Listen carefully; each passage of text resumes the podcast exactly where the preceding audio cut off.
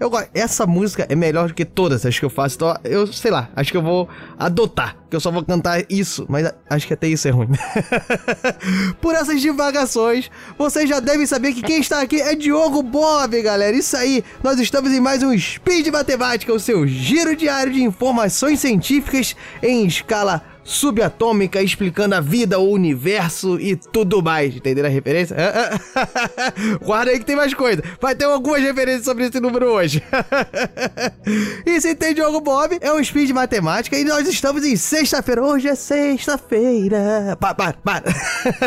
hoje é sexta-feira, dia 24 de junho de 2022 no calendário gregoriano, ou dia 6 Gaia no calendário Decátria, que é mais charmoso, mais bonito, mais elucidativo sobre as questões do mundo, talvez, mas por coincidência, ó, 24 de junho, ó, 24, 42, entendeu? É o inverso, ou seja, eu, eu sou ah, o caos do universo e tudo mais por estar nesse dia. Pode ser.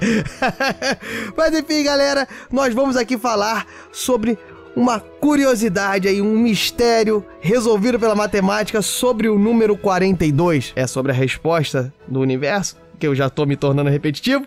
Acho que não. Tem computadores envolvidos, como na história aí do mochileiro? Tem também, olha assim, número 42, computadores processando. É disso que nós vamos falar. Vamos falar uma curiosidade aí da matemática sobre o número 42, logo depois do girinho. Vai, roda o girinho. Speed Notícias.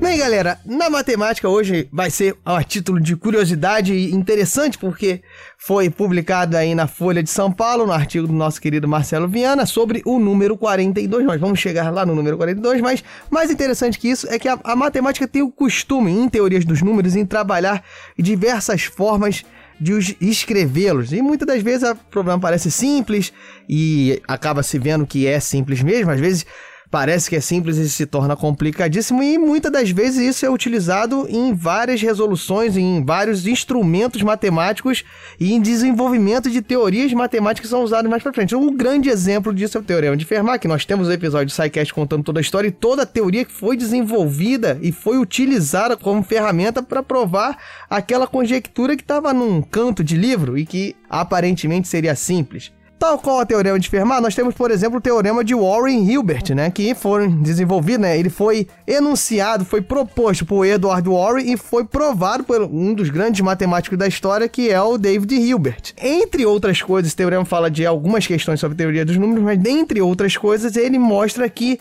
todos os números inteiros positivos, eles podem ser escritos com a soma de 9 cubos inteiros e positivos também, ou zero, né? Por exemplo, se for com menos de 9 cubos, é uma, uma matemática quando a gente quer achar um número mínimo, né? Tentar fazer uma regra geral para todos os números. Como a gente chegou a, numa, assim, 9 com até 9 nós conseguimos escrever todos, os que a gente escreve, o que a gente escreve com menos, a gente coloca o zero, ou seja, todos os números positivos podem ser escritos por uma soma de 9 cubos inteiros e positivas ou sendo zero. Mas o que, que é isso? 9 cubos? Você vai pegar 3 dados, 9 dados e vai falar que é o um número? Não, a brinca...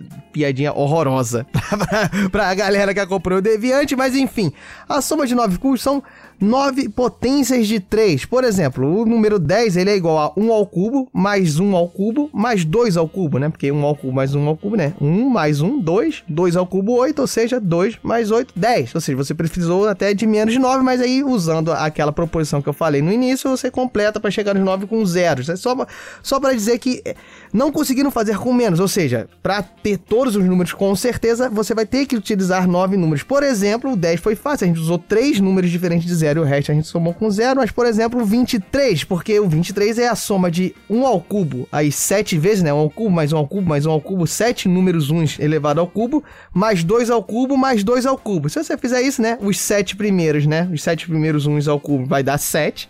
E aí 8 mais 8, que é 2 ao cubo mais 2 ao cubo, 16, 7, 23. Ou seja, o 23, para você escrever como uma soma de cubos, você precisa dos 9 números e um detalhe importante que os, os números não precisam ser distintos. Em nenhum momento eu falei que o teorema falava em números distintos, ou seja, você pode repetir os inteiros que você está utilizando. Até aí, beleza. Isso foi provado, foi conseguido provar pelo Hilbert e a proposição de Warren. E o detalhe é que nessa teoria dos números, pequenas mudanças podem causar grandes problemas. que a pergunta que não quer calar aqui, como eu disse no início, eram inteiros positivos. E se a gente tentasse expandir para inteiros negativos, né? Porque potências cúbicas, você pode fazer potências cúbicas de números negativos. Menos 1, por exemplo, é menos 1 vezes menos 1 vezes menos 1, que dá menos 1. Isso restringe e você aparentemente você acha que aumenta o campo, o campo de possibilidades de, de números que você pode utilizar, mas a, a, partir do momento que você aumenta, você pode pensar que fica mais complexo de nós tentarmos criar uma regra, tentar demonstrar que os números podem ser escritos dessa forma, porque a partir do momento que você tem os números negativos aí, não são só somas em sequência, você vai ter ali, quando um número negativo é incluído como você vai ter uma subtração ali que te ajuda para você conseguir atingir aquele número, porque você pode ultrapassá-lo e depois reduzir um pouco para retornar até ele, mas automaticamente também pode tornar a demonstração mais complexa, que foi o que aconteceu. Por exemplo, com os números negativos, a gente nem sabe quais são os inteiros que nós conseguimos escrever como soma de três cubos e quais os que a gente não consegue escrever. Só para vocês terem uma ideia, pessoal, essa questão é estudada desde 1950, ou seja, você escrever como soma. É, a gente fala soma de três cubos, mas são soma de três cubos sendo positivos ou negativos, ou seja, pode ter uma subtração ali, mas matematicamente o enunciado é você não consegue ainda, é estudar até hoje a, você escrever os números inteiros como soma de três cubos de inteiros, né? Não necessariamente positivos, e isso é estudado desde 50, como eu disse. Quando o matemático Louis Mordell, ele trouxe a luz para esse problema, ele anunciou o estudo em cima dessa causa, dos números escritos por três cubos de inteiros. Mordel, por exemplo, ele foi um dos que ajudou e muito, conseguiu avanços interessantes para a própria demonstração do teorema de Fermat, que eu falei lá no início. Pois bem, desde 1950, algumas coisas nós já sabemos. Por exemplo, que o número, para ele ser escrito como uma soma de três cubos de inteiros, ele não pode ter o resto da divisão dele sendo igual a 4 ou igual a 5. Por exemplo, o 23, que eu escrevi lá no início, quando você divide ele por 9, né, vai, ó, 23 por 9, você vai usar 2, que dá 18, o resto é 5. Esse número 23, você com certeza não vai conseguir escrevê-lo como uma soma de três cubos. O problema é que a volta dessa descoberta descoberta, ou seja, o sentido contrário dessa descoberta, a gente não sabe ainda se é verdadeira, ou seja, que nós já sabemos que se o resto da divisão for 4 ou 5, ele não pode ser escrito como uma soma de três cubos. Porém, nós não sabemos se todos os outros inteiros que divididos por 9 não dão resto 4 ou 5, eles poderão ser escritos. Não é uma relação estrita de ser somente C, que a gente costuma falar na matemática. Ou seja, a gente descobriu quem não pode, mas não sabe se todos os outros podem. Ou seja, a gente está numa, a gente tá numa, numa encruzilhada até hoje, desde 1950. Só para vocês terem a ideia da complexidade dessa questão, até os números de 0 a 100, só de 0 a 100 já é extremamente difícil você saber se eles podem ser escritos com uma soma de três cubos. Recentemente, nós estamos em 22, em 2019, foi conseguido provar que o número 33 satisfaz essa regra, ou seja, ele está dentro da soma de três números elevados ao cubo. E foi provado por Andrew Brooker, da Universidade de Bristol. E olha que interessante, ele precisou, olha, repare para o número 33, ó, número 33. Guarde esse número. Para você conseguir demonstrar isso, essa, essa característica do número 33, ele precisou de três semanas de cálculo num supercomputador para obter quem são esses inteiros que a soma dá 33. Três semanas no computador, ou seja, fazendo as contas, você, faz, você encurta, você faz algumas características, mas o computador tá ali. É tentativa e erro, ele soma, ele vai descobrindo o número, vai, passa um pouco, diminui um pouco, aí tenta, usando alguma característica de teoria dos números, qual seria o próximo cubo que era para ser testado, mas a partir do momento que você sobe um, você opta por um novo cubo, você tem que trocar os demais cubos da soma, né, com três números. Pois bem, mas aonde entra o número 42 nessa história? Após eu provar para o número 33, olha só, pessoal, o número 42 ficou sendo o único número de 0 a 100 que ainda não tinha se conseguido mostrar que ele guardava essa propriedade. Óbvio, os números de 0 a 100 cuja divisão por 9 não dá resto 4 e 5. E ele continuou sendo o grande mistério que foi resolvido alguns meses depois do número 33, com o auxílio do professor Andrew Sutherland da Será que é parente do Kiefer Sutherland do 24 Horas? Será? fica aí o questionamento. pois bem, fica aí, vocês pesquisem, vocês pesquisem. Mas enfim, Andrew Sutherland, ele, do pesquisador do MIT, auxiliando Andrew Brooker, conseguiu provar que o número, olha aí, que o número 42 também pode ser, sim, escrito como a soma de três cubos inteiros. O mais interessante, repare pessoal, que para essa descoberta foram necessárias um milhão de horas de cálculos numa rede de 500 mil computadores.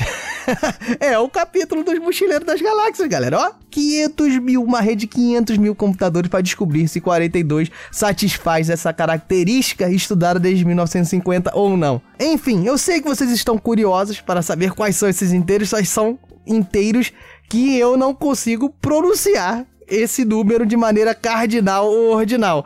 Mas enfim, tá aqui no post o link com esses números. Eu vou citar apenas um desses três cubos, é, ou seja, três números elevados ao cubo que somados dão o famigerado 42. O primeiro número é o menos, que é um número negativo, é um cubo negativo, e eu vou ditar os algarismos. Não vou falar o número, se alguém souber falar, fique à vontade. Mas é o menos 8053873812075974. Ou seja, menos isso aí tudo que eu falei. Se anotou, se não anotou, volta. Se não quis anotar, o link tá aqui no post, vocês peguem esse e os outros três que são grandes iguais. Vocês repararam que são números gigantescos, mas há características de poder ter o um número negativo, essa soma e subtração, você pode chegar em números menores, né? Um milhão menos um milhão e um, por exemplo.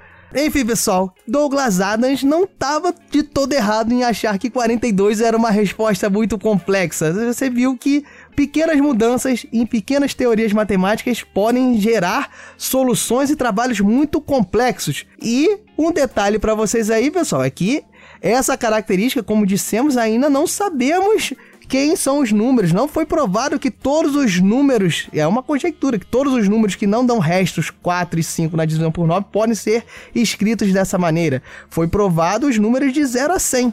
Então fica aí, se você quiser, se você propor, escreve aí, manda um e-mail pro portal Deviante. Pra sociedade de matemática, acho que é mais válido, mas pode mandar pra cá que a gente encaminha pra lá.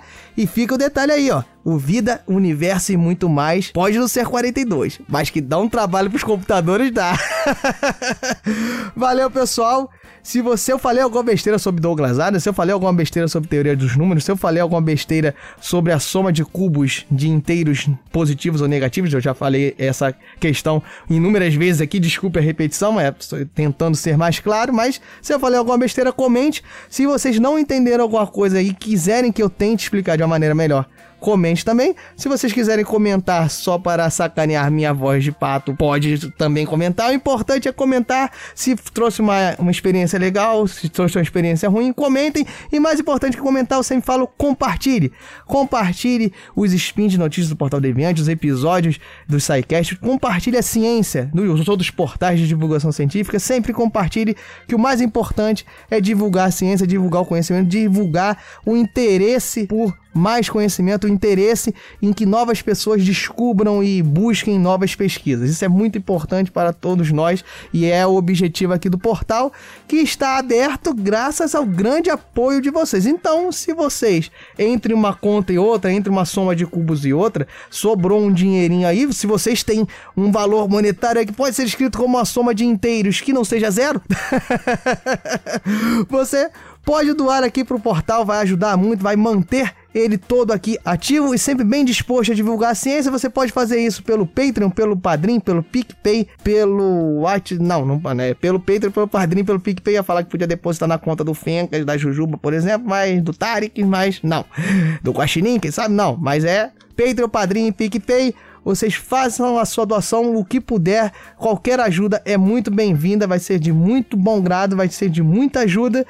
E é isso aí, pessoal. Eu fico por aqui com esses mistérios do número 42, a matemática conseguiu arranjar aí uma resposta sobre alguma característica dele, então você sabe aí, pode não ser a resposta do universo, mas ele pode ser escrito como a soma de três números inteiros muito estranhos.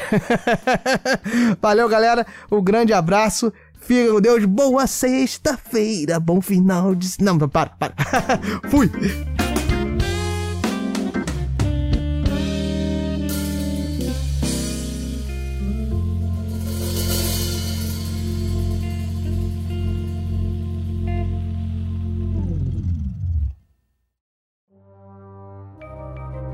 Este programa foi produzido por Mentes Deviantes.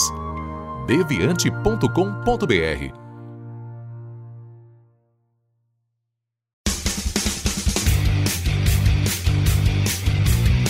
Cortes, edição de podcast.